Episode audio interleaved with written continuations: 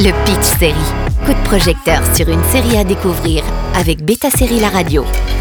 Américain de Chine, une exploration américaine de la mythologie chinoise. La nouvelle série de super-héros de Disney Plus est un peu différente des précédentes. Il ne s'agit pas d'un Marvel, même s'il s'agit d'une adaptation de comics intitulée Américain de Chine. American Born Chinese est à l'origine un comic écrit par Jenny Luen Yang, publié en 2006.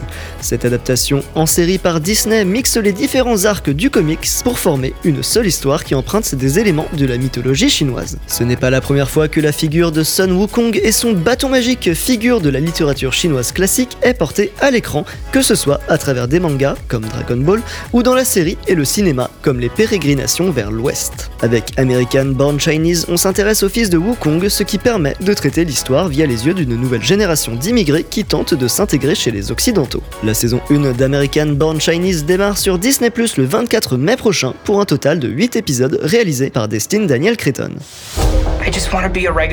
Does regular stuff. You made a new friend. Just thought this year was gonna be different. Jin Wong est un lycéen comme les autres avec des problèmes familiaux, une pression maternelle lourde, victime de racisme ordinaire, ce qui a créé un sentiment d'exclusion au lycée. Pour cette rentrée, il décide de reprendre les choses en main et de tenter sa chance pour intégrer l'équipe de foot du lycée.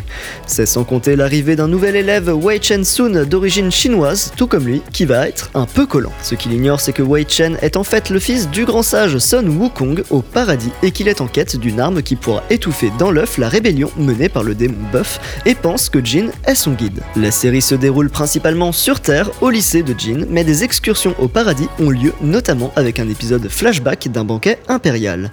Ces références à la pop culture chinoise représentent de bons clins d'œil aux amateurs du genre. Un Wei Chen qui range son bâton magique dans son oreille, une manie de Wukong reprise dans de nombreuses fictions. Qui dit bâton magique dit arts martiaux avec des combattants hors pair, notamment Daniel Wu. Même si les chorégraphies restent un peu timides et n'usent pas forcément des ressorts asiatiques de wuxia, pas vraiment de gens qui flottent dans l'air par exemple, même si ça arrive dans quelques scènes, elles sont assez impressionnantes et ne manquent pas de rythme. Le casting adulte est à mentionner de par les retrouvailles de toute l'équipe de Everything Everywhere All at Once, en commençant par la présence de Michelle Yeoh et Kiwi Kwan en personnages récurrents, mais aussi des guests de Stefan Su et James Hong.